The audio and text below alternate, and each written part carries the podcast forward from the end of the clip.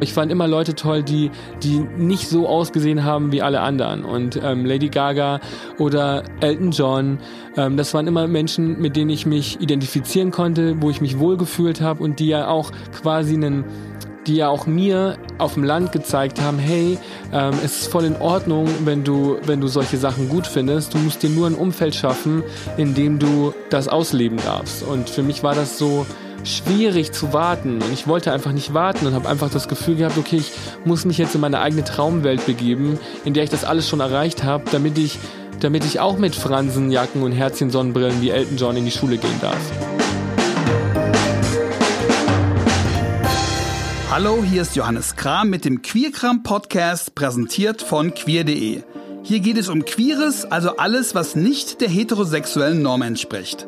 Ja, das hört sich vielleicht etwas theoretisch an, aber hier im Podcast reden wir ganz praktisch, ganz persönlich. Unser Motto ist hier, wir sind alle gleich, aber wir sind auch alle anders. Ich mache diesen Podcast, weil ich glaube, dass wir in der queeren Community bei allen unseren Unterschieden doch auch ein Gespür dafür haben, eine Art inneres Verständnis für das, was uns eint. Und ja, ich glaube, dass wir uns alle etwas zu sagen haben.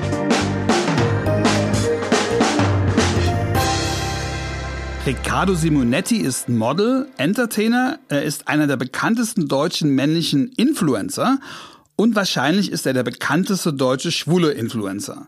Selbst wer nicht im Internet zu Hause ist, hat ihn bestimmt schon mal irgendwo im Fernsehen gesehen. Er ist gern gesehener Gast in Talk- und Spielshows. Ja, genau der mit den langen braunen Haaren, den tollen, oft glitzernden Klamotten und der offenbar immer unendlich positiven Energie. 2011 bis 2019 schrieb er seinen Blog The Fabulous Life of Ricky, wo es vor allem um Mode und sein eigenes Leben ging. Mittlerweile ist oder war er der am meisten abgebildete Deutsche unter 30 in der Bunten. Aber auch jenseits des Glamours nimmt man ihn ernst. Auf der deutschsprachigen Forbes-Liste der einflussreichsten 30 under 30 belegte er letztes Jahr den zweiten Platz. Ricardo hat schon als kleiner Junge davon geträumt, ein Star zu werden. Und schon seit ein paar Jahren lebt der heute 27-Jährige tatsächlich das Leben eines Stars.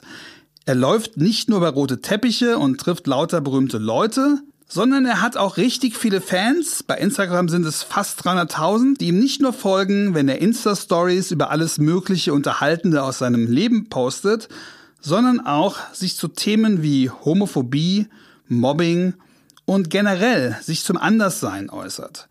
Riccardo Seminetti macht nicht nur jungen Menschen Mut, zu sich zu stehen, und besonders beeindruckend zeigt sich das unter dem von ihm eingeführten Hashtag I am stronger than bullying, wo er dazu aufgerufen hatte, persönliche Geschichten übers Bullying, also übers Mobbing zu teilen und wo seitdem nicht nur Erfahrungen, sondern auch gegenseitiger Zuspruch geteilt wird. Ricardo macht auch die persönlichen Angriffe und Ressentiments gegen sich selbst öffentlich. In seinem Buch Mein Recht zu funkeln schreibt er, dass er als Teenager das Wort Schwuchtel öfter hörte als das Wort Hallo. Er engagiert sich dafür, dass es jungen Leuten heute anders geht. Und dafür hat er letztes Jahr auch ein wunderbares Kinderbuch geschrieben, Raffi und sein pinkes Tutü, über einen kleinen Jungen, der mit seinem Tutü in die Schule gehen möchte. Wie autobiografisch das ist, das will ich ihn fragen und so vieles mehr. Ich freue mich sehr auf das Gespräch.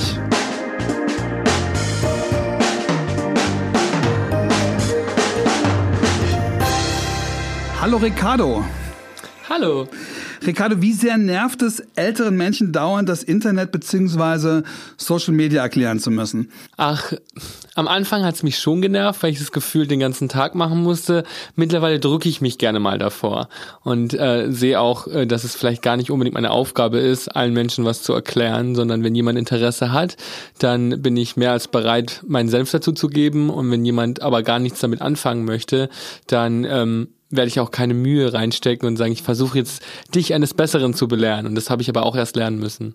Das heißt, die meisten Leute passen sich irgendwie ab bei Veranstaltungen und sagen, jetzt müssen sie mir mal erklären, wie das mit dem Instagram geht oder wie läuft das? Also früher war das schon oft so. Ich mittlerweile sehe ich mich selber auch gar nicht mehr nur im Internet und deswegen zieht man damit auch nicht nur internetaffine Menschen an, sondern auch Menschen, die einen aus dem Fernsehen oder so kennen. Aber als ich angefangen habe, auf Veranstaltungen zu gehen und noch ziemlich viel äh, gebloggt habe, da musste ich schon irgendwie jedem jedem Menschen irgendwie erklären, wie das funktioniert und wenn ich habe dann aber auch irgendwann mir angewöhnt, nach dem Handy der Person zu fragen und wenn jemand mit einem Nokia 3610 kommt und dann sagt, erklär mir mal, wie Social Media funktioniert, dann habe ich auch einfach gemerkt, das bringt gar nichts, weil die Person ja offensichtlich kein Leben führt, wo sie Interesse daran hat, wirklich Teil des Dialogs zu sein. Und ich glaube, wenn jemand wirklich äh, interessiert ist, dann stellt er auch eine andere Frage als erklär mir mal das mit dem Internet. Ähm, so ein bisschen habe ich das Gefühl, ist auch so eine Überheblichkeit oft, ne? nach dem Motto, du bist ja aus dem Internet und so richtige Arbeit ist das ja gar nicht und was ist denn das überhaupt, als ob du irgendwie vom Zirkus kommst, oder? Ich meine, da ist ja auch eine gewisse Überheblichkeit drin, weil jeder kann sich natürlich im Internet so etwas erklären und gerade heute... Ich meine, Überheblichkeit der Leute, die das fragen, ne? Ja, ja, genau ja. und ich also das ist immer eine überhebliche Frage, aber auf der einen Seite verstehe ich es, weil viel im Internet natürlich auch... Ähm, selbst äh, also sich selbst etwas erklären ist und auch ähm, nicht viel mit der Realität zu tun hat. Aber bei mir war das, glaube ich, auch immer so eine Mischung aus Alter. Ich war eben immer der Jüngste und ähm, hat das irgendwie äh, war noch ein Teenager, als ich damit angefangen habe. Und ich glaube, viele Leute haben nicht verstanden, dass man sich auch weiterentwickelt und sehen mich immer noch als Teenager an, der ähm, einfach nur über sein Leben im Internet schreibt. Und ich glaube, das war irgendwann hatte ich darauf einfach keine Lust mehr, weil ich irgendwie das Gefühl hatte, mein Alltag sah ganz anders aus und ich habe irgendwie andere Dinge gemacht und wurde aber immer nur auf diesen äh, digitalen Kontext reduziert. Und ähm, ich glaube, keiner von uns steht da drauf, sich in Schubladen wohlzufühlen oder mit Labeling wohlzufühlen. Und deswegen habe ich dann irgendwann angefangen, solche Fragen zu umgehen. Du hast äh, knapp 300.000 Follower. Hast du eine Ahnung, was das für Leute sind? Also ich glaube, ich habe eine sehr bunt gemischte Alterszielgruppe. Also da sind wirklich von Teenagern bis Menschen im hohen Alter alle dabei. Ähm, früher war meine, war meine Zielgruppe schon sehr jung, aber spätestens seitdem ich irgendwie angefangen habe, viel im Fernsehen zu machen, merkt man, dass eben oft auch Senioren dazugekommen sind, die dann, ähm, die dich dann auf Instagram verfolgen. Ähm, und ich glaube, das sind auf jeden Fall Menschen, die nach mehr sehen. Also die sich, die sehen sich auf jeden Fall nach mehr. Die wollen nicht nur ähm, Unterhaltung, sondern die sind auch bereit, ähm, sich mal mit einem gesellschaftskritischen Thema auseinanderzusetzen. Und dafür bin ich sehr dankbar, weil man das auf Instagram nicht sehr oft findet. Menschen sind generell aus egoistischen Gründen im Internet unterwegs, weil sie sich ablenken wollen von ihren eigenen Problemen, weil sie sich berieseln lassen wollen und weil sie ganz oft nach inhaltslosen Ablenkungen suchen. Und ich verstehe das, weil ich manchmal das Internet genauso konsumiere. Aber du bietest das ja auch an. Du bietest ja auch oft inhaltslose Ablenkung, oder? Total. Und ich glaube, das ist auch wichtig, weil man kann, ich kon, ich verstehe mich in erster Linie als Entertainer.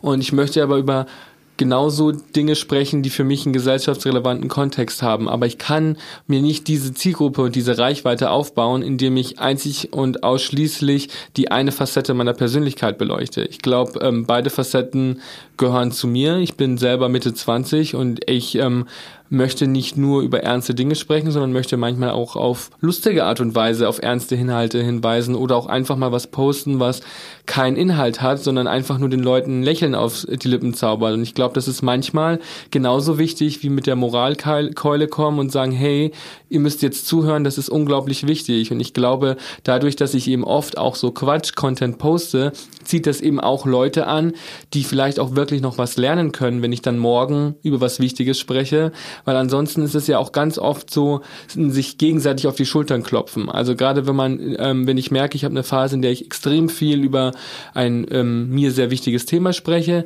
dann äh, kommt oft so Bestätigung von Menschen, die eh schon genauso denken wie ich. Und ich glaube, manchmal muss man auch Leute ähm, anziehen, die sich vielleicht privat gar nicht so mit solchen Dingen auseinandergesetzt haben. Und solche Leute kommen dann eher vielleicht über den lustigen, albernen Content, bleiben dann aber auch, wenn ich am nächsten Tag über HIV und AIDS-Aufklärung spreche und beschäftigen sich dann mit einer Thematik, die sie vorher vielleicht gar nicht so auf dem Schirm hatten. Wir sprechen über diese Themen gleich noch, wie du es schaffst, in deinem, äh, ja, in deiner Instagram-Welt beides miteinander zu kombinieren. Aber ich habe vorher noch ein bisschen, ähm, möchte ich noch ein bisschen mehr wissen über, über diese, diese Leute, die dir da folgen.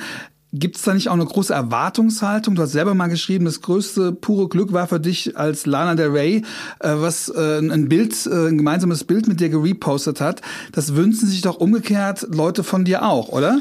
Ähm, total. Und ich merke auch, dass diese Erwartungshaltung sehr schwer zu erfüllen ist. Also gerade auch, wenn, ähm, wenn man lernen muss, dass man jeden Tag Menschen auch enttäuscht. Man macht viele glücklich, aber die Leute sind natürlich auch enttäuscht, weil jeder unterschiedliche Ansprüche an dich hat. Die einen finden dich toll, weil du witzig bist. Wenn du dann aber ernste Themen anschlägst, dann sind die Leute enttäuscht. Wenn du über ernste Sachen sprichst, ähm, ähm, vermissen die Leute vielleicht irgendwie die Albernheit. Also es ist immer so so ein so ein so ein, so ein Drahtseilakt zwischen Zufriedenstellen der Leute und ich merke auch, dass ich mich davon lösen muss, weil ich ja auch ähm, alle Facetten meiner Persönlichkeit beleuchten möchte. Und ich glaube, jeder Mensch hat ja mehr als nur eine Facette. Es ist nur schwierig, wenn ähm, jede Facette, sobald du ihr ein bisschen Aufmerksamkeit gibst, sofort be- und verurteilt wirst. Gibt es da Leute, die nach deiner Aufmerksamkeit buhlen, die sagen, hey, wenn Ricardo das äh, reposten würde, dann, keine Ahnung, wer meine Party irgendwie promotet oder irgendwas. Oder?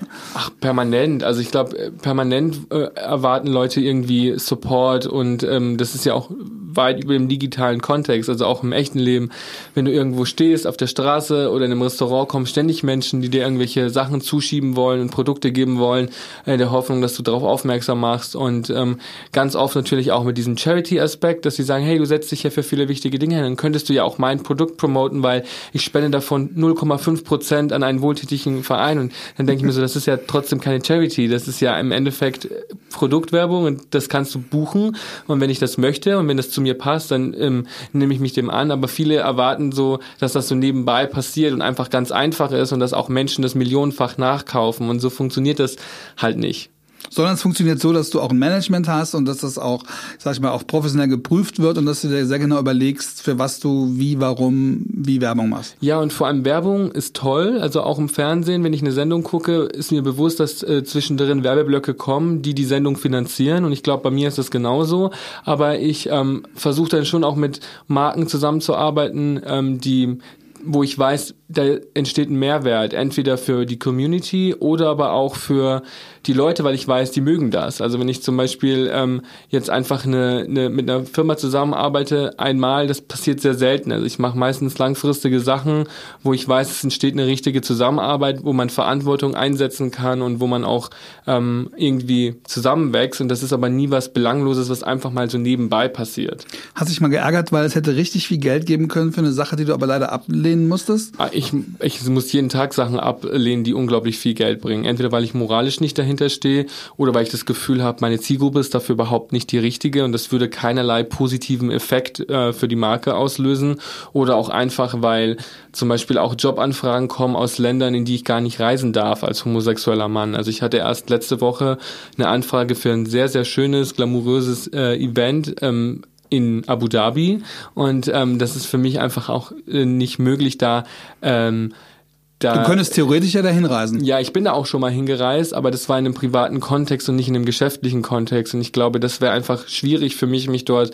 Ich habe dort eben allein schon mal in einem privaten, bei einer privaten Reise gemerkt, dass es mir sehr schwer fällt, so ein Kompromiss in meiner Identitäts ähm, in, in meiner Identität gibt, in, wenn ich mich zurückhalten muss und auf Dinge achten muss, die für mich selbstverständlich sind.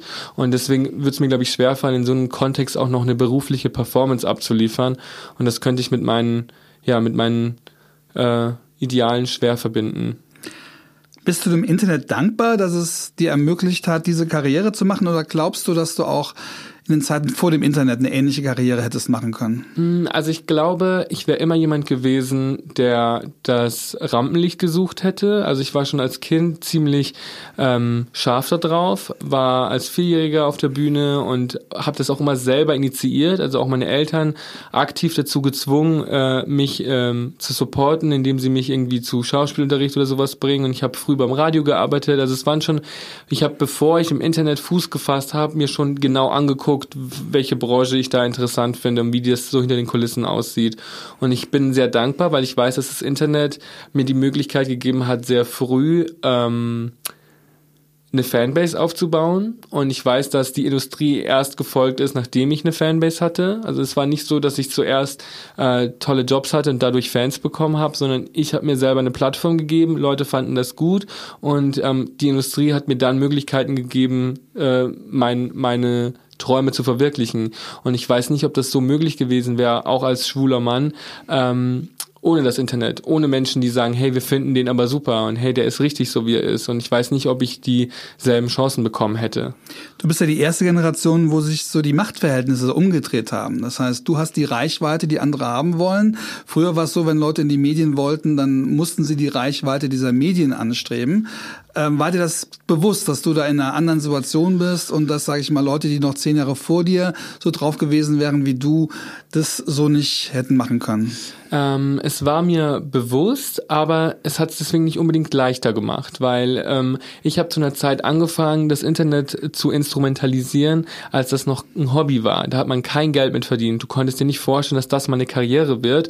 Und ähm, ich habe trotzdem genauso wie jeder andere von der Karriere geträumt, die im Fernsehen war oder die auf der Bühne stattfand. Und deswegen hatte ich nicht das Gefühl, dass ich durch meinen Internetauftritt näher an diese Industrie rangekommen bin. Im Gegenteil, ich habe am Anfang super oft eben äh, bei Casting Directern gesessen, gesessen, die auch meinten, hey, du bist super talentiert, von allen, die wir angeguckt haben, äh, bist du definitiv der Beste für den Job, aber wir können dich nicht besetzen, weil du schwul bist und wir wissen nicht, ob unsere Zielgruppe ähm, mit schwulen Männern im Fernsehen umgehen kann. Und wenn du das halt immer und immer und immer wieder hörst, dann denkst du dir schon so, okay, klar, ich habe eine Fanbase und ich bin am längeren Hebel, aber ähm, macht das alles einen Sinn? Kommt äh, so wo, wo komme ich hin? Wo kommt meine Community hin? Ähm, hab nur ich als Individuum Erfolg oder verändert sich auch was wirklich in der Gesellschaft? Und ich glaube, deswegen war das für mich auch sehr früh irgendwie essentiell Sichtbarkeit zu schaffen, weil ich gemerkt habe, dass selbst wenn ich als Individuum vorankomme,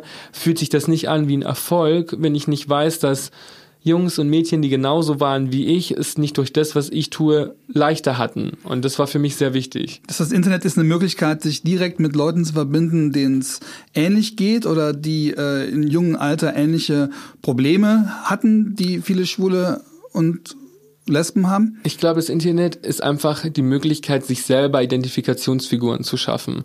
Früher war man davon abhängig, zu sehen, was man im Fernsehen gesehen hat. Heute kannst du als junger, junger Mensch auf dem Land, der gar keine Identifikationsfiguren hat, dir im Internet Menschen raussuchen, die genau deine Werte vertreten und über die Dinge sprechen, die dich beschäftigen. Und das ist ein Riesenprivileg, das ich früher auch gerne gehabt hätte. Ähm, das hat sich auf jeden Fall verändert. Aber man muss auch dazu sagen, dass nur weil man im Internet Erfolg hat, ist nicht jeder automatisch mächtig. Also nicht jeder hat automatisch Einfluss und nicht jeder wird gehört, egal wie viel Follower er hat. Das kommt schon immer auch darauf an, was für Inhalte man mit den Leuten teilt. Weil wenn du dich natürlich nur über einen reinen Produkt-Konsum-Inhalt definierst, dann ist es schwierig, sich selber auch als ähm, einflussreiche Person gegenüber einem Gegner zu positionieren. Wenn du aber weißt, wenn aber der Gegner weiß, du könntest, du hast auch einen Einfluss, der auf, der über eine Lippenstiftbewertung hinausgeht, dann kannst du auch wirklich versuchen, was zu verändern. Aber das geht halt nur, wenn du dich auch traust, ähm, gesellschaftskritische Themen anzusprechen, mit denen man sich ja nun mal heutzutage immer noch auch angreifbar macht. Hat er trotzdem umgekehrt mal jemand vorgeworfen, dass du diese gesellschaftskritischen Themen nur verwendest, um dein Profil interessanter, komplexer zu machen? Also ich glaube, dass Menschen das vielleicht denken und gerne auch mal schreiben. Ähm, ich glaube aber, wenn sie sich langfristig mit mir als Person beschäftigen, sehen sie schon, ähm, wie viel dahinter ist und dass ich ja oft auch wirklich also gar nichts daran verdiene oder ähm, selber auch darunter leide. Also ich sage ja selber, dass ich nicht äh, eine externe Person bin. Also ich kämpfe immer noch für die Probleme, unter denen ich selber auch noch leide, auch wenn ich in einer privilegierteren Situation bin. Und ich glaube, jeder, der so eine Aussage trifft, ähm, hat sich nicht lange mit dem beschäftigt, was ich tue. Oder ich würde mich zumindest mal fragen, warum, weil ähm, mein Engagement ja auch schon zu Schulzeiten begonnen hat, als ich noch überhaupt keine mediale Karriere hatte. Und damals war das Internet erstmal Mittel zum Zweck und nicht Plattform. Du hast dein erstes Thema war Mode. Du hast dich von, du hast dich schon sehr früh für Mode interessiert und hast in deinem Buch geschrieben, Mode ist für mich da, wenn ich einmal nicht weiß, wer ich bin. Ich habe so genickt. Für die Zuhörer. Das ist ein Hammer-Zitat. Ähm, was macht Mode dann mit dir, wenn du nicht weißt, wer du bist? Ähm, Mode hat mir geholfen zu sprechen, wenn ich selber den Mund nicht aufbekommen habe. Als Junge vom Land, der mit seinem Schwulsein immer angeeckt ist, war Mode für mich da, um mich zu stärken. Ich konnte damit den Leuten zeigen, dass ich mich nicht anpassen möchte und dass ich eine eigene Identität habe, die ich auch ausleben möchte. Und manchmal fehlen einem auch die Worte dafür oder die Kraft dafür.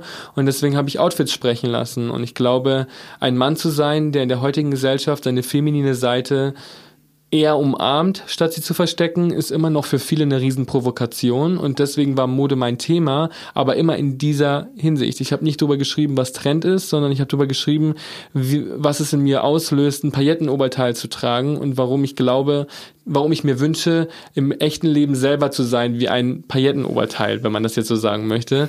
Und das ähm, war für mich sehr hilfreich. Du hast dann in deinem Blog darüber ähm, nachgedacht und, und das reflektiert, aber das tut, tut ein Kind ja nicht. Ein Kind will ja einfach nur.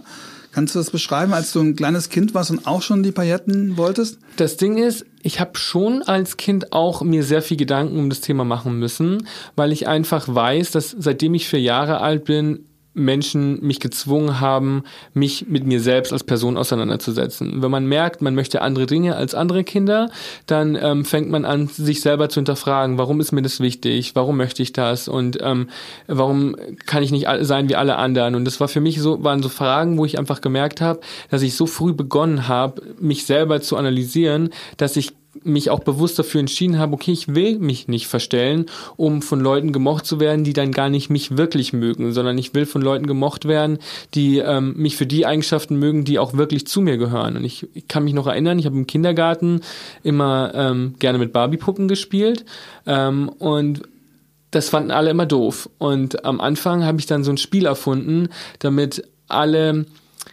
alle mussten ihr Lieblingsspielzeug zum Einsatz bringen und ich selber habe natürlich die Barbie-Puppe als Einsatz gebracht, aber gesagt, dass der Verlierer dieses Spiels muss mit dieser ungeliebten, schrecklichen Barbie-Puppe spielen. Und natürlich habe ich jede Runde absichtlich verloren und es war für alle dann plötzlich okay, dass ich mit einer Barbie-Puppe gespielt habe, weil ich ja verloren habe, also die Rolle des Verlierers eingenommen habe und deswegen war es ja die Regel, dass ich da mit einer Barbie-Puppe spielen durfte. Aber irgendwann wird man halt zu alt für solche Spiele und irgendwann möchte man nicht mehr die Rolle des Verlierers einnehmen, nur um das zu bekommen, was für alle anderen selbstverständlich ist ist. Und deswegen ähm, kann ich mich nicht an eine Zeit erinnern, in der ich es einfach nur intuitiv wollte, sondern es war immer eine Entscheidung, die ich treffen musste, weil mir meine eigene Intuition nie erlaubt wurde. Äh, ich finde die Geschichte mit der Barbie, die beschreibst du auch in deinem Buch, finde ich unglaublich, weil es ja nicht nur eine Reflexion ist, sondern auch noch gleichzeitig eine Strategie, ja, und auch noch dann noch eine Umsetzung, die offensichtlich geklappt hat. Ähm, was mich aber auch interessiert, weil ich meine, das kenne ich von vielen Geschichten von queeren Kids, wenn die merken, dass sie anders sind oder auch meinetwegen aus anderen Gründen anders sind, dann wünschen die sich nichts mehr als gleich zu sein, als nicht aufzufallen. Das ist ja die, die geläufige Strategie. Warum war deine so sehr anders? Ich glaube, ich war immer in einem Umfeld, in dem man eigentlich danach gestrebt hat, besonders zu sein. Also ich war immer besonders. Meine Familie sind Italiener in Deutschland, in Bayern. Das war immer, du warst sowieso schon nicht, du hattest sowieso schon nicht die gleiche Voraussetzung, weil du einen anderen Namen hattest, weil du nicht Stefan oder Thomas hießt im, im, im Kindergarten. Also warst du eh schon irgendwie immer äh, auf so einem, auf so einem anderen Ticket. Genau, ja. also du, du warst, du wurdest eh anders wahrgenommen und deswegen kannte ich das Gefühl nicht komplett in der Masse unterzugehen. Und ich muss auch sagen, dass ich auch als Kind mit der Popkultur aufgewachsen bin, die einem gesagt hat, es ist toll, wenn du zeigst, wer du bist. Meine Vorbilder als Kinder waren immer Menschen, die nicht konform waren, die Ecken Beispiel. Kanten hatten. Ich fand Thomas Gottschalk als Kind toll, weil er ungewöhnliche Anzüge getragen hat. Ich fand Popstars wie Lady Gaga toll, da war ich schon ein bisschen älter, aber ich fand immer Leute toll, die, die nicht so ausgesehen haben wie alle anderen. Und ähm, Lady Gaga oder Elton John, ähm, das waren immer Menschen, mit denen ich mich identifizieren konnte, wo ich mich wohlgefühlt habe und die ja auch quasi einen die ja auch mir auf dem Land gezeigt haben, hey, ähm, es ist voll in Ordnung, wenn du, wenn du solche Sachen gut findest. Du musst dir nur ein Umfeld schaffen, in dem du das ausleben darfst. Und für mich war das so schwierig zu warten. Und ich wollte einfach nicht warten und habe einfach das Gefühl gehabt, okay, ich muss mich jetzt in meine eigene Traumwelt begeben, in der ich das alles schon erreicht habe, damit ich, damit ich auch mit Fransenjacken und Herzchen Sonnenbrillen wie Elton John in die Schule gehen darf.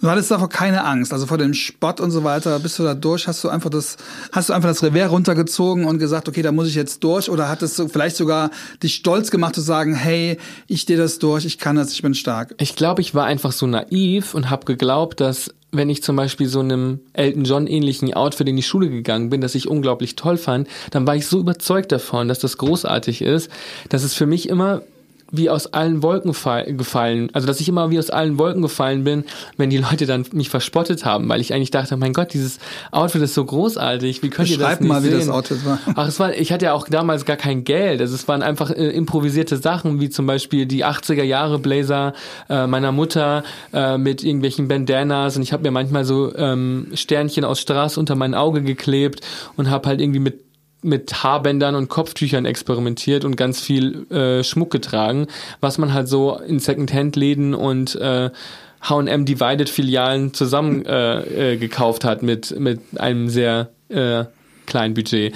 Und das war außergewöhnlich für die damalige Zeit im Vergleich zu dem, was ich heute trage, vielleicht auch schon äh, gar nicht mehr auffällig, aber damals natürlich in der bayerischen Provinz für viele ein Dorn im Auge. Und ich muss sagen, ich habe dann aber auch gemerkt, dass selbst wenn ich es mal probiert habe, wenn ich zum Beispiel mal einfach ein schlichtes Outfit anhatte, ohne mir eine Gedanken drüber zu machen, einfach nur in Jeans und T-Shirt in die Schule gegangen bin, hat der Sport ja nicht aufgehört. Die Leute haben sich ja trotzdem über mich lustig gemacht. Die Leute haben ja trotzdem ähm, weil du feminin warst. Ja, weil ich einfach eine Attitude hatte oder eine Persönlichkeit hatte, die man so nicht kannte. Allein ich weiß noch genau, dass sich ganz, ganz viele Leute über meinen Wortschatz lustig gemacht haben, dass ich mich anders artikuliert habe als andere Kinder und ich war so, ich habe halt den ganzen Tag ferngeguckt und habe ähm, irgendwie versucht, den, da, das zu imitieren, was ich im Fernsehen gesehen habe und es fanden ganz viele schlimm und deswegen habe ich einfach gemerkt, egal was ich tue, Sport gehört zu meinem Leben dazu und die Leute haben mich immer beleidigt. Ich habe das Wort Schwuchtel bestimmt so oft am Tag gehört gehört, dass ich ähm, schon überrascht war, wenn ich an jemandem vorbeigegangen bin und er es mir nicht hinterhergerufen hat. Egal ob Erwachsene oder Kinder,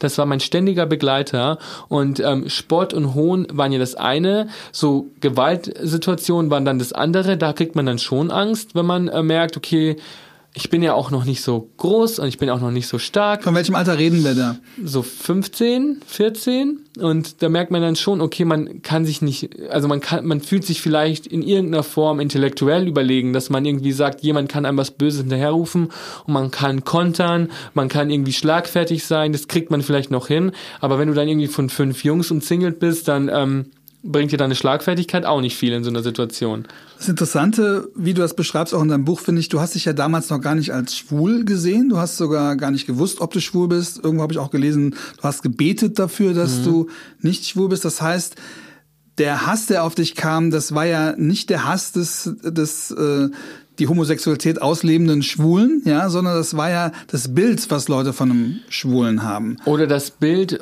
oder dieser Grundgedanke, dass Männlichkeit über Weiblichkeit steht in irgendeiner Form. Und ähm, ich war so, ich habe also ich habe ein sehr asexuelles Leben gehabt. Das hat mich überhaupt nicht interessiert. Ich hatte ganz andere Ziele im Kopf und wenn man mit dem, wenn man seitdem man vier Jahre alt ist erzählt bekommt, du wirst eh mal schwul und du bist schwul und dann ist das ja auch ein Begriff, der ja immer gegen einen verwendet wurde. Und deswegen war das für mich auch so natürlich dass ich mich damit nicht beschäftigen wollte oder dass ich das nicht sein wollte.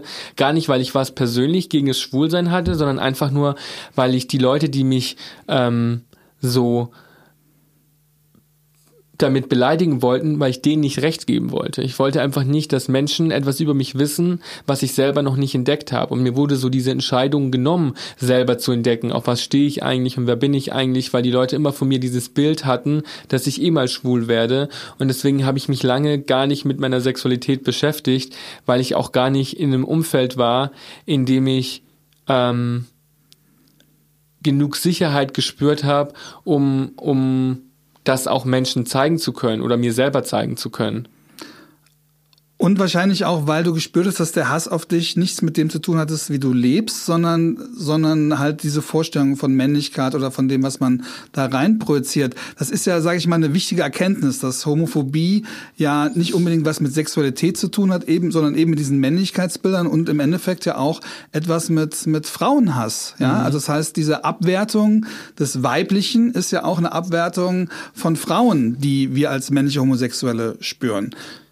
Ich habe auf jeden Fall sehr früh gelernt, dass man als Mann, der ähm, feminin ist, was ganz Schlimmes in der heutigen Gesellschaft äh, darstellt. Und ich habe nie genau verstanden, warum. Und ich glaube, für mich war das immer so natürlich, diese weibliche Art oder feminine Art ähm, gut zu finden, weil ich in einem Frauenhaushalt aufgewachsen bin. Also in meinem Umfeld war nur meine Mutter, meine Schwester, meine Großmutter, meine Tante. Das sind alles super starke Frauenbilder gewesen. Und deswegen ist es ja auch logisch, dass ich mich von dem habe beeinflussen lassen, was die so gelebt haben. Und ich glaube, für mich war dann auch irgendwie interessant zu sehen, dass als ich dann auch angefangen habe, in der queeren Community Fuß zu fassen und angefangen habe, in Berlin auszugehen und solche Sachen zu erleben, da habe ich ja auch gemerkt, dass diese, dieses Bild von Weiblichkeit ist unter Männlichkeit auch in der schwulen Szene noch genauso ein Thema ist und auch generell ich gemerkt habe, der homosexuelle Mann ist in der Mitte der Gesellschaft angekommen, wenn er dem heteronormativen Ideal hinterherjagt. Wenn man versucht, straight acting zu sein und in irgendeiner Form das maskuline Bild abgibt, dann haben alle auch nichts gegen Schwule. Sobald man aber ähm, schwule Kultur lebt oder ähm, oder mit schwulen Klischees sich auseinandersetzt, diese Klischees auch in irgendeiner Weise erfüllt, dann sieht man, dass diese Toleranz ganz ganz schnell wieder verschwunden ist und das finde ich sehr ähm, traurig. Und du hältst da dagegen. Ähm, du hast auch schon quasi unbewusst als Kind, als Jugendlicher dagegen gehalten. Ähm, ich frage mich immer, welche Rolle spielt da tatsächlich das Umfeld. Du beschreibst es so, dass deine Mutter dir sehr geholfen hat. Ich glaube auch, dass das sehr wichtig war, aber glaubst du nicht auch, dass es einfach auch in dir drin gesteckt, dass es einfach Leute gibt, die auch von ihren Eltern super unterstützt werden und die es trotzdem nicht schaffen, weil sie einfach schüchtern, weil sie scheu sind, weil sie einfach eine andere Persönlichkeit sind? Ähm, ich glaube, dass ich einfach Glück hatte, dass ich mit einem riesigen Ego geboren wurde. Ich glaube, es gibt ganz viele Menschen, die in einem toleranten, super offenen Umfeld aufwachsen, aber ja trotzdem Teil dieser Gesellschaft sind, die ja immer noch keine alternativen Ideale zulässt. Es gibt, man wird ja trotzdem, egal wie um, offen dein Umfeld ist, in allen Popsongs, in allen Filmen geht es immer nur um heterosexuelle Liebe. Du wirst als Kind schon mit so viel heterosexueller Energie überwältigt, dass du ja automatisch denkst, dass du ein Fehler bist, weil du diese Energie nicht erwidern kannst. Und ich glaube, dass man durchaus tolle Eltern haben kann und trotzdem ein Problem damit haben kann, weil die Gesellschaft einem ja auch nur signalisiert, dass es ähm, immer noch nicht ähm, gesellschaftsfähig ist. Also wie oft, wie oft sieht man denn als Kind äh, äh, homosexuelle Energie? Ich sage jetzt nicht mal Paare, sondern ich sage wirklich Energie, so dass man Lieder darüber hört oder äh, dass es in Filmen thematisiert wird. Das ist ja immer noch super selten. Also wenn man es nie sieht, ist es ja auch normal, dass man, dass man sich erstmal dafür schämt oder es nicht gut findet, dass man so ist, weil man ja gar nicht weiß, dass es überhaupt eine Möglichkeit ist. Und ich habe zum Beispiel gerade ein Buch gelesen, das du bestimmt auch kennst, The Velvet Range. Und das war ein Buch, in dem ich auch gelernt habe, dass man, ähm, dass allein der Gedanke, äh, ähm, den man hat, wenn man merkt, dass man in irgendeiner Form anders ist oder zum Beispiel auch schwul ist, dass der Gedanke allein ja schon ein gewisses Trauma auslöst, weil man diese Erfahrung mit sich komplett alleine ausmachen muss. Und ich habe das zum Beispiel auch mit meinen heterosexuellen Freunden aus der Schule verglichen wenn, als die ihre Sexualität entdeckt haben, gab es immer Applaus. Die Eltern haben immer gesagt, ja, frag sie oder klar darf, äh, äh, äh, geh mit deiner Freundin aus oder mach das, also äh, entdecke deine Sexualität und selbst wenn man in so Situationen gekommen ist, wo man sich vielleicht geschämt hat, weil man so ein Pornomagazin oder sowas gekauft hat, du kannst trotzdem in jeden Edeka gehen auf, äh, in ganz Deutschland und kannst irgendein Pornomagazin kaufen und klar, es ist ein unangenehmer Moment, aber du kannst danach sicher wissen, dass alle deine Freunde genau das Gleiche durchmachen und genau dieselben Probleme haben wie du. Wenn du merkst, dass du schwul bist, hast du diese Möglichkeit nicht. Du kannst nicht einfach in irgendeinen Supermarkt gehen und einfach auf, ähm, ähm, auf so ein, so, ein, so ein Heft sehen, es kaufen, an die Kasse gehen und danach wissen, du kannst dich mit all deinen Freunden darüber austauschen. In der Regel machst du das alles im Geheim, für dich alleine. Und allein diese Isolation löst ja eine gewisse Art von Schamgefühl aus, die heterosexuelle Menschen ja gar nicht nachvollziehen können. Ich finde es sehr beachtlich, dass du über diese Scham und diesen Stress, den es ja auch macht, der ja auch vieles bringt, weil man einfach nicht so kompetent, nicht so schlagfertig, nicht so souverän ist, wie es einfach Heteros sein können, die diese ganzen Dinge nicht erleben.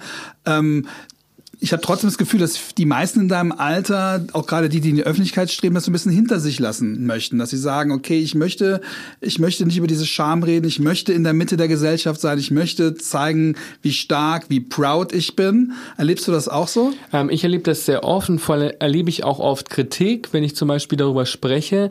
Dann sagen ja immer alle, ja, wenn man schwul sein, und es kommt, äh, diese Aussage kommt oft von Mitgliedern der LGBTQI Plus Community, wenn man das immer als Anderssein äh, behandelt, dann wird es auch nie normal sein. Und deswegen muss man es einfach auch mal gut sein lassen. Und äh, das finde ich ganz gefährlich, weil man muss sich ja auch bewusst sein, dass auch wenn, weil, wenn der Großteil der Gesellschaft denkt, es gäbe keine Homophobie mehr, man ist trotzdem anders als Schwuler, weil man einfach genau diese Scham und diese Erfahrung macht und das nicht normal ist. Das ist nicht das, was jeder Mensch in der Gesellschaft durchmacht. Und ich glaube, solange wir noch in einer Gesellschaft leben, in der Heterosexualität nicht nur als Norm gesehen wird, sondern auch als als besser, muss man einfach das immer wieder thematisieren und zeigen, dass man als schwuler Mann und als queere Person Erfahrungen macht, die einfach anders sind, die andere Menschen nicht äh, erleben. Und solange das so ist, ist es auch wichtig, darauf aufmerksam zu machen. Und ich finde es immer schade. Ich finde es total in Ordnung, wenn man auch als Mitglied dieser Community nicht unbedingt die Person ist, die immer Sichtbarkeit schaffen kann, weil nicht jeder Mensch das Selbstbewusstsein hat, das auch alles auszuhalten. Aber ich finde, man sollte sich niemals Menschen in den Weg stellen, die versuchen, die Situation voranzutreiben und Rechte zu verbessern, weil im Endeffekt hat man die Freiheit heute, in einer Straight-Acting-Mitte-Bar zu stehen, nur Menschen zu verdanken, die auf die Straße gegangen sind und Sichtbarkeit geschaffen haben. Und deswegen tut mir das immer leid, wenn ich sehe, dass Menschen das so ähm, diskreditieren. Ja, es tut mir auch immer total leid und ich ähm, wundere mich, warum es nicht mehr Leute gibt wie, wie du, die das, sag ich mal, die ihre, ihre Möglichkeit auch nutzen, äh, in den sozialen Medien dafür einzustehen. Weil es fucking schmerzhaft ist, die queere Nervensäge sein zu müssen. Das ist einfach so. Also ich habe wirklich überdurchschnittlich viel Zuspruch und habe viele Fans und habe selber auch ein sehr, sehr großes Selbstbewusstsein.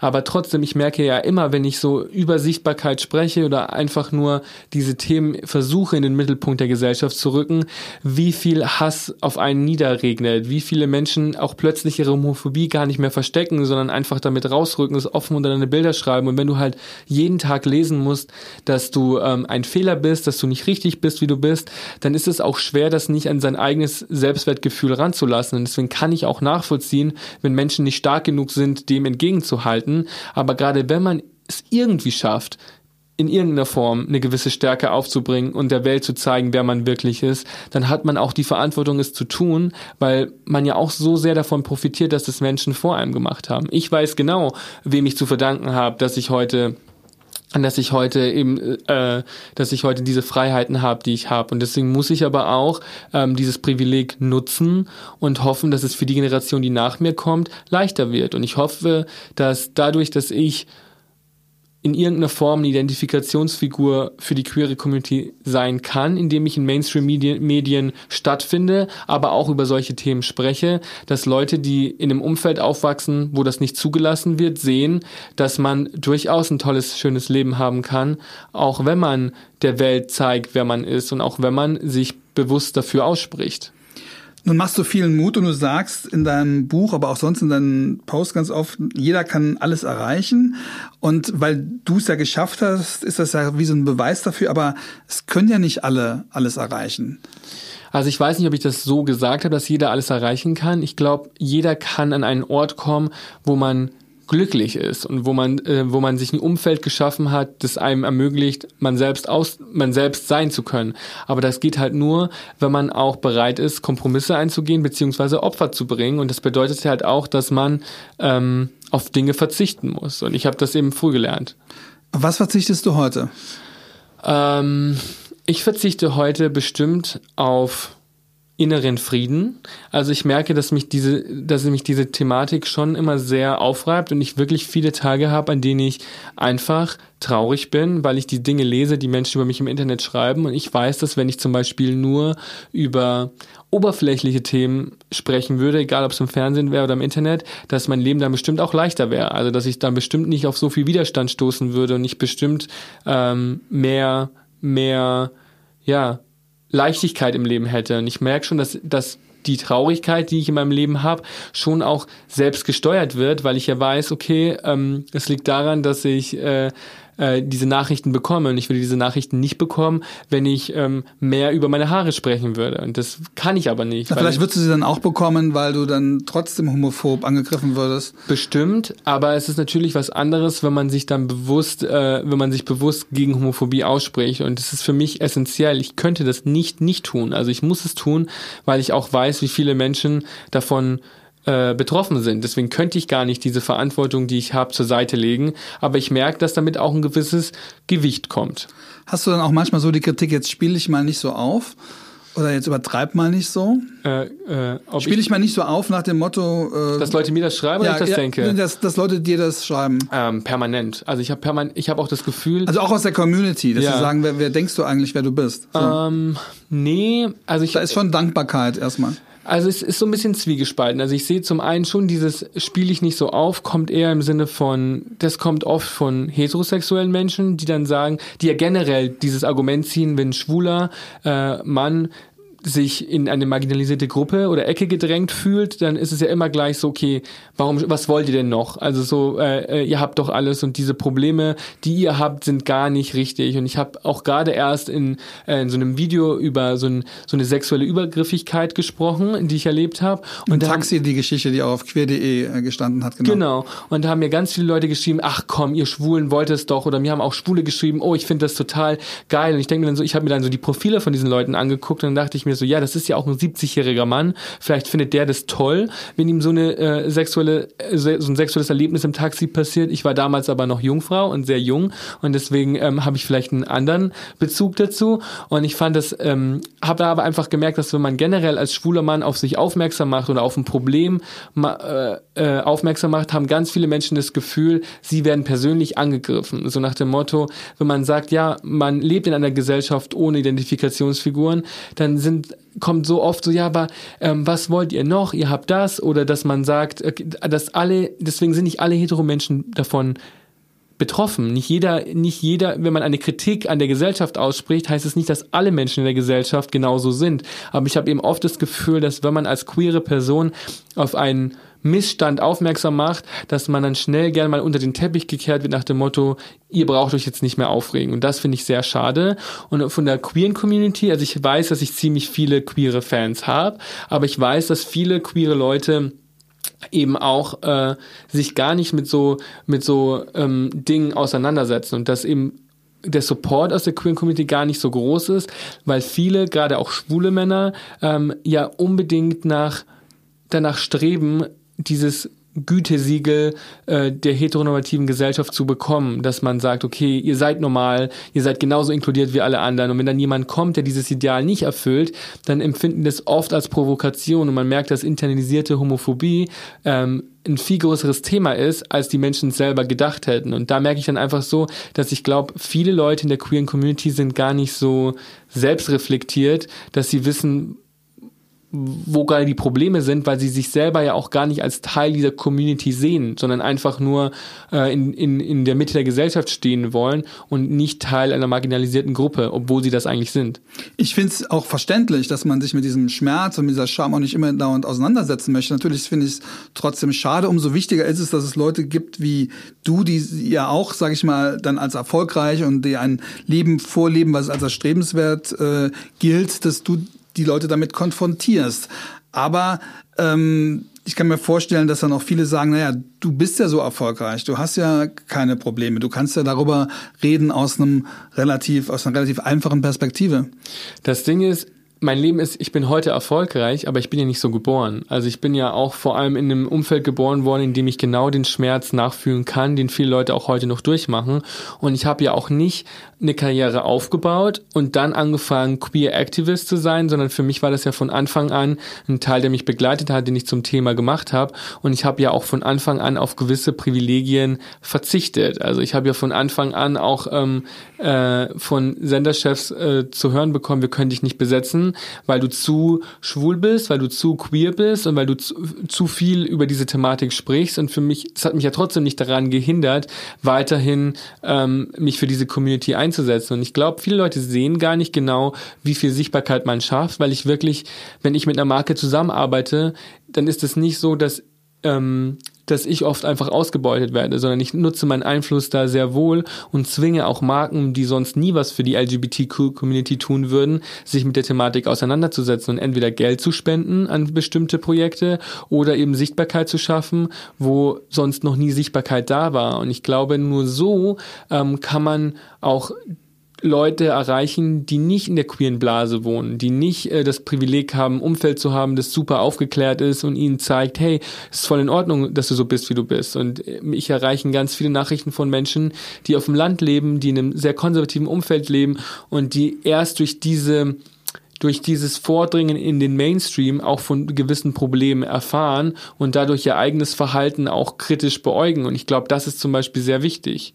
Bekommst du auch so ganz persönliche Mails, wo Leute dir persönliche Probleme schildern und dich fragen, was sie tun sollen? Ich bekomme sehr viel persönliche Mails. Ich glaube, es liegt einfach daran, dass ich ja oft auch sehr persönliche Dinge erzähle. Und wenn man selber den Einsatz bringt, kommt auch das Feedback dementsprechend. Ich habe erst vor ein paar Tagen oder paar Wochen wieder mal eine Nachricht bekommen von einer sehr alten Dame, die ähm, meinte, sie hat mich in der Fernsehsendung über das Thema sprechen hören und hat sich dann zu Wort gemeldet und hat mir dann ihre ihre Geschichte zur Homosexualität erzählt, dass sie eigentlich eine lesbische Frau ist und das aber jetzt erst mit Mitte 90 oder so wirklich ausleben kann, äh, gefühlt, weil alle anderen Menschen im Umfeld äh, gestorben sind und sie jetzt keine Angst mehr hat vor diesem gesellschaftlichen Stigma, verurteilt zu werden.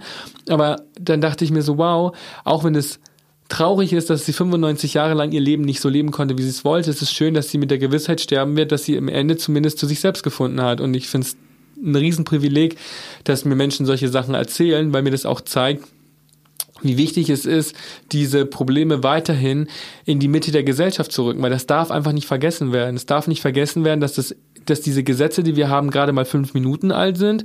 Und es darf nicht vergessen werden, dass es in den Herzen der Menschen oft noch anders aussieht. Und zum Beispiel, wenn ich solche Hate-Nachrichten poste, dann ist das nie weil ich Mitleid möchte oder weil ich, ähm, weil ich äh, Aufmerksamkeit möchte. Ich möchte nur darauf aufmerksam machen, dass das die Realität ist, in der ich als schwuler Mann lebe und dass ganz viele andere Menschen auch in dieser Realität leben, die zum Beispiel keine öffentliche Plattform haben, äh, wo sie solche Sachen dokumentieren können.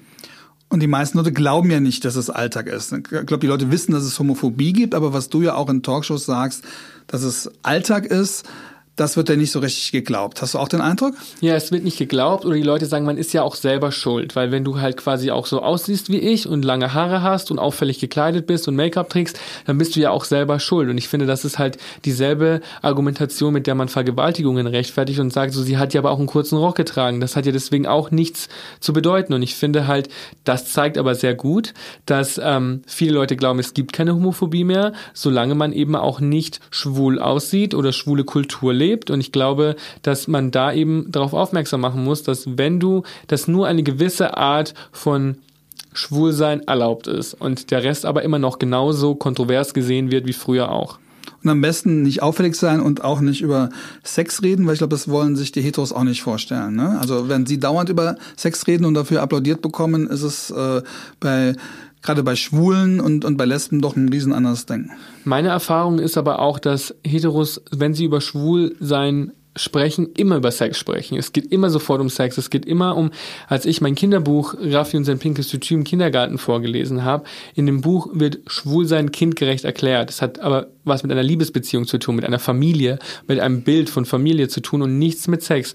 Und sofort ging es dann immer um diesen Begriff Sexualisierung der Kinder. Und ich denke mir dann so. Hast du auch erlebt, diesen, diesen Vorwurf der Frühsexualisierung? Obwohl dein Buch ist das gar nicht vorhanden. Da geht es überhaupt nicht um Sex, da geht es einfach um, wollen wir spoilern, wollen wir erzählen, wie dein Buch ausgeht? Nee. Ja, also man kann zumindest erzählen, dass, der, dass es einfach darum geht, dass, ähm, dass ein Junge, der im Tütü äh, seine, seine Schule auf den Kopf stellt, sage ich mal, äh, eben bestimmte Toleranzthemen aufgreift. Und am Ende wird einfach das, der Begriff Schwulsein sehr einfach kindgerecht erklärt, weil ich einfach das Gefühl habe, schwul ist immer noch das Schimpfwort Nummer eins auf dem Schulhof. Es ist immer noch das abwertende Wort, womit Menschen negative Dinge beschreiben. Und ich glaube, wenn Kinder früh genug lernen, dass dieses was dieses Wort bedeutet, dann benutzen sie es auch nicht falsch.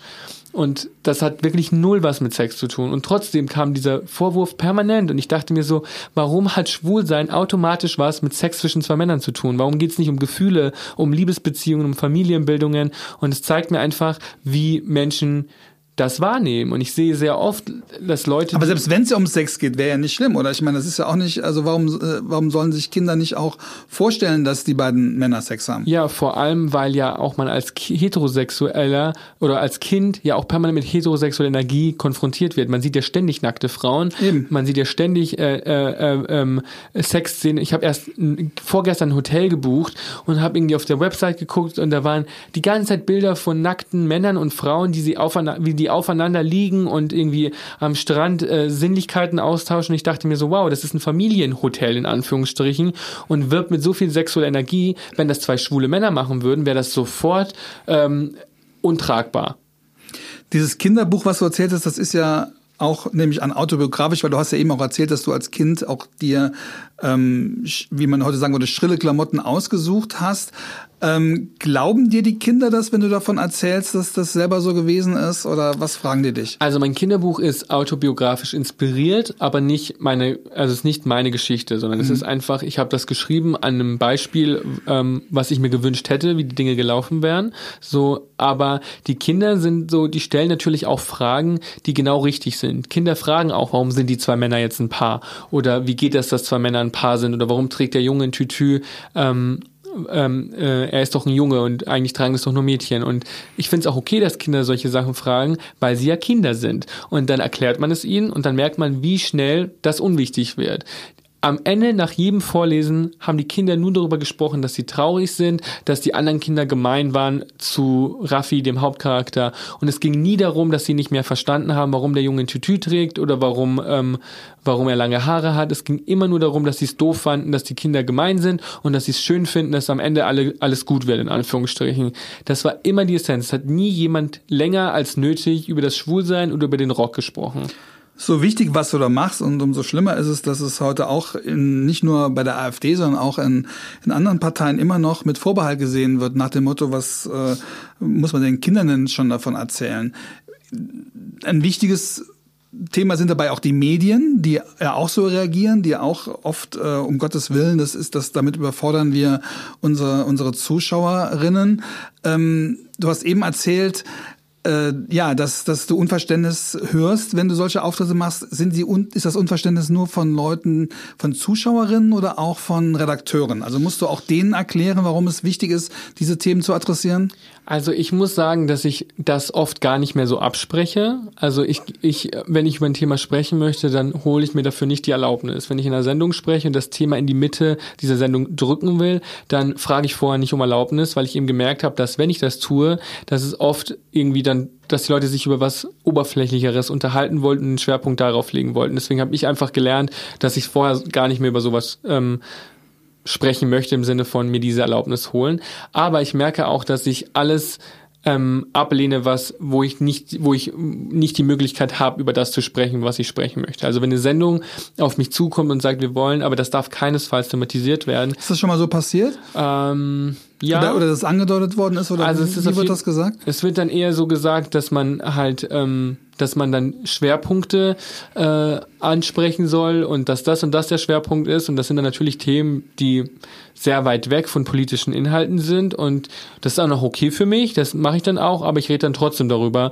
Ähm, wie das für mich als schwuler Mann ist. Und das hat mir zum Beispiel Hella von Sinn beigebracht. Ich habe erst neulich mit der äh, in der Sendung gedreht und da haben wir über das Thema gesprochen und da meinte sie auch. Habt so, ihr in der Sendung oder nach der Sendung habt ihr darüber gesprochen? Wir haben nach der Sendung darüber gesprochen und dass sie aber auch meinte, dass sie ähm, gerne in jeder Sendung einfach mal fallen lässt, ja, sie als lesbische Frau oder sie hat ja keine Erfahrungen mit Männern, weil sie eine lesbische Frau ist und dass man ja auch durchaus Sichtbarkeit schaffen kann, ohne auch die Erlaubnis zu haben und dass man halt ähm, Leute konsequent damit konfrontieren muss und auch wenn das manchmal nervt und wenn, man, wenn dann viele Leute sagen, muss man immer ein Ding draus machen, ja, muss man. Es muss man, weil, äh, weil man ja immer noch nicht auf dem gleichen gesellschaftlichen äh, Punkt ist. Wie viele Leute, die prominent in den Medien, deutschen Medien sind, fallen dir ein, die das auch so machen? Ähm, es fallen mir nicht so viele ein, die wirklich Sichtbarkeit schaffen. Und ich weiß, dass es als, als ich ein Kind war, waren Schwule schon sehr viel präsenter im Fernsehen, ähm, weil sie auch sichtbar schwul waren und weil sie nicht nur einem heteronormativen Ideal hinterhergejagt welche, welche fallen dir ein jetzt als Kind? Mir fallen äh, Dirk Bach ein und Thomas Hermanns ein und ähm, ich habe im öfter Leute gesehen, die, die auch feminin und schrill sein durften. Und ich sehe heute bestimmt viele Schwule im Fernsehen, egal ob geoutet oder nicht, die aber ähm, sich nicht wirklich äh, als sichtbar schwul äh, zeigen und zum Beispiel Angst davor hätten, ein schwules Klischee ähm, zu verinnerlichen. Und was ich ganz wichtig finde, ist, wir sehen alle, ob wir es wollen oder nicht, jeden Tag schwule Menschen im Fernsehen und im Kino. Aber das sind halt eben auch Menschen, die nicht geoutet sind. Und ich kenne so viele Schauspieler und Leute im Fernsehen, die nicht äh, zu ihrer sexuellen Identität stehen, weil sie Angst davor haben, dass sie ihre Karri Karriere verlieren. Und ich kann es zwar zu einem bestimmten Punkt nachvollziehen, weil ich auch weiß, in was für einem Druck die stehen, aber ich, man muss sich auch bewusst sein, dass solche Entscheidungen auch dazu führen, dass Identifikationsfiguren noch lange nicht geschaffen werden. Führst du mit solchen Leuten auch Gespräche? Fragen die dich, wie machst du das? Oder beglückwünschen dich, dass du es geschafft hast und sagen, ich würde ja auch gerne, ich kann aber nicht? Ähm, das passiert schon oft, dass man sieht, dass Leute, ähm, dass Leute einen beglückwünschen und sagen, ich finde es toll, dass du so eine Karriere machst. Ich rede jetzt von ungeouteten ja, ja, Schwulen das, oder Lesben. Ja. Das passiert schon auch und ich verstehe ja oft auch den Struggle. Ich würde ja nie mir anmaßen zu sagen, du musst dich outen, weil jeder hat ein Recht, diese Entscheidung selber zu treffen. Aber ich versuche schon Leute darauf äh, hinzuweisen, dass sie halt, auch wenn sie dann oft glauben, dass, dass durch die Wahl ihrer Rollen oder sowas bestimmte Stigmata durchbrochen werden, dass trotzdem keine Sichtbarkeit geschaffen ist. Und äh, ich ähm, versuche schon auch Leute darauf hinzuweisen, dass sie selber Verantwortung übernehmen könnten. Aber das wissen sie ja, ne? Aber sie trauen sich ja trotzdem nicht. Mhm. Es liegt ja an, es liegt an den Strukturen, es liegt an den Redakteuren, an den Castern, die ihnen sagen, dass es ein Problem ist. Und es liegt vor allem daran, dass es so wenig andere gibt. Das heißt ja ein Teufelskreis, aus dem man durchbrechen müsste müsste. Ja, man müsste halt den Teufelskreis durchbrechen, aber man muss halt auch ähm, Selbstvertrauen haben und sagen, okay, ich bin aber gut in dem, was ich tue und meine sexuelle Orientierung wird das nicht überschatten. Und wenn man, wenn man darauf vertraut, dass das eigene Talent trotzdem einen weitertragen kann, dann geht man halt vielleicht eine andere Karriere ein. Dann wird man halt vielleicht nicht äh, äh, das, was man ähm, gedacht hat, dass man wird, aber man wird dafür. Das ist für einen Schauspieler, für eine Schauspielerin natürlich schon schwer. Wenn ja, sie aber ähm, man könnte ja auch als Schauspieler oder Schauspieler dann vielleicht sagen, man wird dann, ähm, man, man, man strebt andere Karriereziele an und man wird ja man kann ja trotzdem Schauspieler sein, aber man hat vielleicht dann auch die Möglichkeit, mehr zu sein als einfach nur jemand, der Schauspieler ist. Und ich rede ja nicht von Schauspielern, die unsichtbar sind, sondern ich rede von Schauspielern, die Filmstars sind. Und das ist ja ein Unterschied. Du meinst, die könnten es eher erlauben oder die könnten es eher nicht erlauben? Ich finde, die könnten sich eher erlauben, weil ähm, sie ja auch schon eine Fanbase haben und weil sie halt darauf vertrauen müssten, dass die Leute sie ja trotzdem gerne sehen würden. Aber man sieht ja auch genügend Leute, wo das eben leider nicht so der Fall ist. Und ich will niemanden zu nahe treten. Ich verstehe diese Entscheidungen. Ich würde mir nur wünschen, dass man ähm, diese Verantwortung vielleicht irgendwann doch wahrnimmt. Was kann man denn machen? Ich meine, das, die, die Diskussion läuft ja schon seit, seit 10, 20 Jahren und es ändert sich so gut wie nichts. Äh, es gibt teilweise, würde ich fast sagen, sogar weniger Leute, die geoutet sind. Ich, äh, ich glaube, dass sogar dieses Ding, worüber wir eben drüber gesprochen haben, endlich in der Mitte zu sein, nach dem Motto, man muss ja gar nicht mehr out sein, man muss ja gar nicht mehr drüber reden, dass das auch ein Nachteil sein kann. Und ja, was, was, was könnte man noch mehr tun, außer auf die Leute einreden? Also man muss vor allem auch mit den Medien sprechen, weil so lange, wie man ähm, heteronormative Ideale aufgebaut hat und in die Köpfe der Gesellschaft reingehämmert hat, genauso aktiv muss man jetzt daran arbeiten, diese Ideale wieder einzureißen und alternative Ideale aufzubauen. Und deswegen wünsche ich mir mehr Repräsentation im Fernsehen, in Kinos, in Zeitungen. Ich wünsche mir mehr queere Magazincover und ich wünsche mir mehr queere Themen in Mainstream-Medien. Das finde ich ist die Aufgabe der Medien und ähm, genauso wünsche ich mir von den Leuten, dass sie das konsumieren, dass sie sich mit damit auseinandersetzen. Es gibt so tolle Filme, Netflix-Dokumentationen, die überall zugänglich sind, wenn man sich damit beschäftigt. Und deswegen erwarte ich schon von Leuten, die sich selber als Ally sehen oder von sich sagen würden, dass sie nicht homophob sind, dass sie auch anti-homophob sind und sich bewusst mit Dingen auseinandersetzen und queere Projekte unterstützen. Und ich ähm, ähm, ich bin sehr dankbar, dass die Leute mich unterstützen und dass die Leute meine Projekte vorantreiben, weil ich auch weiß, dass dadurch gewährleistet wird, dass vielleicht auch andere queere Leute eine Chance bekommen, weil sie sehen, es kann funktionieren. Es muss nicht immer ein Nischenthema bleiben. Man kann auch als queere Person einen Erfolg im Mainstream feiern und das heißt, man kann queere Leute auch besetzen ähm, und, und die Leute rennen nicht weg. Du redest wie jemand, der das auch politisch tut. Du bist, du bist ein Aktivist, aber du wirst trotzdem hauptsächlich wahrgenommen als Instagrammer. Tut dir das manchmal leid oder bist du so stolz auf diese Instagrammer oder auf dieser Influencer-Position, dass du sagst, ist mir egal, äh, Hauptsache ich dränge durch? Also ich selber sehe mich gar nicht als Influencer, weil ich auch meinen ganzen Tag damit verbringe, andere Projekte vorzubereiten. Also mein Alltag ist davon definiert, wie ich der Message, die ich habe, die richtige Plattform suchen kann. Und mal sind es Modekollektionen, mal sind es Bücher, mal sind es Fernsehsendungen, aber Instagram ist wirklich nur dazu da, um im Alltag darüber zu berichten. Mein Was Herz nimmt dir schon, das hast du ja selber erzählt, es nimmt ja ein paar Stunden deines Tages. Ja, ja. Äh, verbringst du damit auf Instagram, für Instagram irgendwas zu posten? Das ist doch schon ein Mittelpunkt deines Lebens. Aber das macht doch jeder, der in der Öffentlichkeit steht heutzutage. Also jeder, der, egal ob du Politiker bist oder Fernsehmoderator oder Schauspieler bist, wenn du ähm, mit Menschen kommunizieren möchtest, ist Social Media der einfachste und schnellste Weg. Und ich glaube, ich würde privat würde ich wahrscheinlich komplett auf Instagram verzichten, mhm. aber ich weiß, dass es einfach für mich eine gute Plattform ist. Ich selber verstehe mich aber in erster Linie als Entertainer und ich benutze die Plattform, die ich habe, um diese politische Message unterzubringen, weil ich weiß, wie viele Menschen davon profitieren können. Und im Endeffekt versuche ich gerade in der Phase, in der ich stecke, mein Wohlbefinden nicht davon abhängig zu machen, als was andere Leute mich sehen. Und ähm, wenn Leute mich als Instagrammer sehen wollen oder mich in irgendeine Schublade stecken wollen, dann ähm, dann ist mir das auch ehrlich gesagt egal, weil ich selber weiß ja, wie mein Alltag aussieht und ich selber weiß, was für Werte ich vertrete. Und ich hoffe, dass einfach ähm, dadurch, dass ich permanent auf solche Themen aufmerksam mache, einfach früher oder später was in den Köpfen der Leuten hängen bleibt und die Leute was mitnehmen und man dadurch die Gesellschaft vielleicht nachhaltig verändern kann. Ich finde, das machst du heute schon und das kommt auch rüber und ich hoffe, dass das noch mehr Leute mitbekommen. Und ich bedanke mich sehr für das Gespräch. Ich bedanke Dankeschön. mich sehr für dein Engagement und bin sehr gespannt, wie das mit dir weitergeht. Dankeschön. Vielen Dank. Und vielen Dank fürs Zuhören. Wenn ihr das noch nicht gemacht habt, bitte abonniert diesen Podcast. Und es gibt jetzt auch eine Facebook-Seite, Queerkram. Auch die könnt ihr bitte liken. Bis zum nächsten Mal. Vielen Dank. Tschüss.